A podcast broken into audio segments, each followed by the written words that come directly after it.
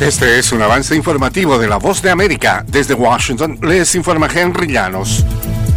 El ingreso de camiones con ayuda humanitaria alimenticia en zona de Gaza termina en masacre, nos informa Ángela González. Decenas de palestinos murieron y cientos resultaron heridos en Gaza cuando una multitud se abalanzó a los camiones particulares que ingresaban con ayuda humanitaria. Según autoridades sanitarias de Gaza y testigos, soldados israelíes dispararon. Al menos 112 palestinos murieron y cientos resultaron heridos. El secretario general de la ONU condenó enérgicamente el ataque. El secretario general condenó condena el incidente ocurrido en el norte de Gaza en el que, según informes, más de 100 personas perdieron la vida o resultaron heridas mientras buscaban ayuda urgente. El Senado de Estados Unidos de mayoría demócrata aprobó el jueves un proyecto de ley para evitar un cierre parcial del gobierno después de que la Cámara de Representantes, controlada por los republicanos, respaldó el plan con menos de 36 horas antes de que los fondos comenzaran a agotarse. El proyecto de ley que fue aprobado por el Senado en una votación bipartidista de 77 a 13 pasará al escritorio del presidente Joe Biden para su promulgación. Fijará plazos para financiar una parte del gobierno antes del 8 de marzo y la otra parte antes del 22 de marzo.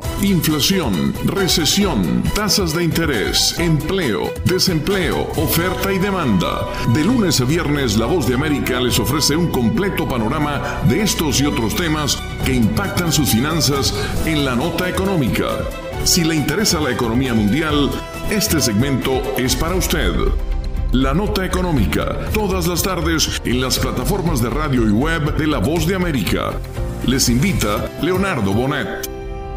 Un diputado venezolano descarta cualquier vínculo de su país con el presunto secuestro de un ex militar venezolano en Chile. Desde Caracas nos informa Carolina Alcalde. El diputado y primer vicepresidente del Partido de Gobierno de Venezuela, Diosdado Cabello, descartó cualquier vínculo del gobierno del presidente Nicolás Maduro con el presunto secuestro en Chile de Ronald Ojeda, un militar que fue expulsado del ejército venezolano acusado de conspiración. Nada, arregle su problema allá en Chile. Sigan dándole protección a mafiosos, que la propia mafia les cobra y nos van a echar la culpa a nosotros. Nada tenemos que ver. La duda ofende, la sola duda ofende. Carolina Toja, ministra de Interior de Chile, aseguró esta semana que las investigaciones sobre el caso registran avances que no pueden ser revelados para evitar perjudicar a la víctima. Carolina, alcalde Voz de América, Caracas. El presidente de Colombia, Gustavo Petro, anunció que su gobierno ha suspendido la compra de armas a Israel después de que los palestinos dijeron que soldados israelíes les dispararon a personas que buscaban comida en Gaza, lo que marca un agudizamiento en las tensiones entre ambos países. Petro calificó las muertes de genocidio y culpó al primer ministro israelí